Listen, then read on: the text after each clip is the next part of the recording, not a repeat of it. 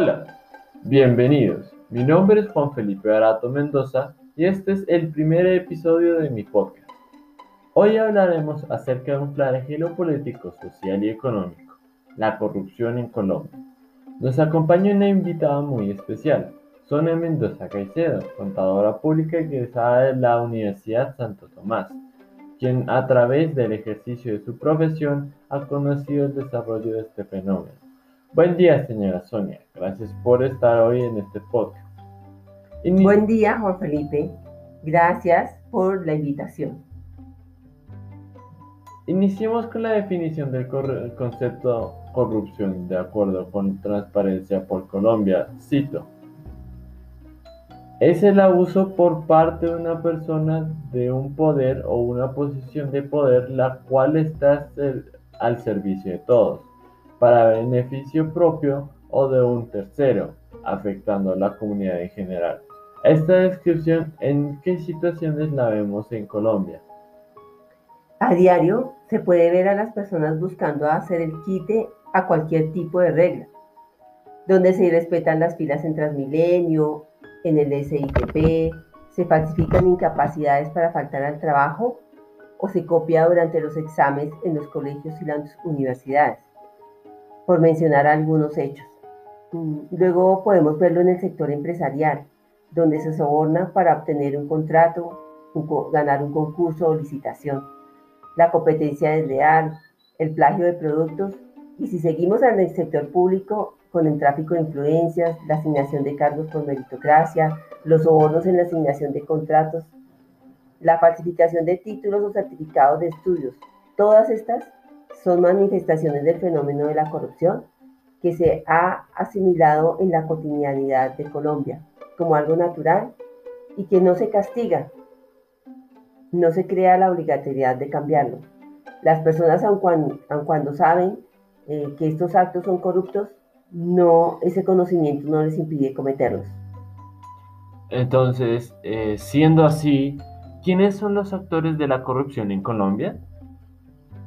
Diríamos que todos, desde los fiscales anticorrupción, pasando por candidatos presidenciales, contratistas del sector público, empleados del sector público y del privado, esto incluyendo congresistas, jueces, asambleístas, concejales, a tal punto mm, de detener el desarrollo de, nuestro país. Estamos frente a una corrupción cada vez más compleja, difícil de atacar y con actores más sofisticados. Ok, eh, hablemos del índice de percepción de corrupción.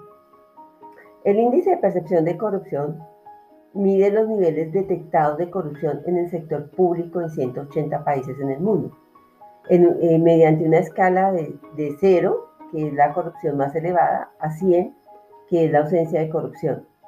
En el 2020, Colombia obtuvo una calificación de 39 puntos sobre 100, lo que nos ah, lleva a ocupar la posición 92. El año 2020 ha resultado ser uno de los peores años de la historia reciente de la humanidad por la pandemia de la COVID-19 y sus consecuencias. Ha tenido un gran impacto en la salud y en la economía de las personas y las comunidades. Ha sido catastrófico en todo el mundo. Mm, más de 90 millones de personas se han contagiado y cerca de 2 millones han perdido la vida por, esta, por este virus. Este año tan turbulento ha demostrado que la COVID-19 es más que una crisis sanitaria y económica. La corrupción ha socavado la posibilidad de una respuesta global justa y equitativa, y sus insidiosas consecuencias han causado un número incalculable de víctimas mortales. Mm, durante la crisis de la COVID-19, las noticias de los casos de corrupción han dado la vuelta al planeta, desde el soborno, hasta el tráfico de influencias, eh, pasando por la corrupción en las entidades hospitalarias y otras eh, situaciones que han agravado estos tiempos de pandemia. Eh, bueno, muchas gracias Sonia por darnos un poquito de cómo sucede esto de la corrupción aquí en nuestro país, para que tengamos como un un poco más de conocimiento y apropiarnos más sobre lo que está sucediendo y ha sucedido en nuestro país. Y nada, gracias por participar en nuestro programa.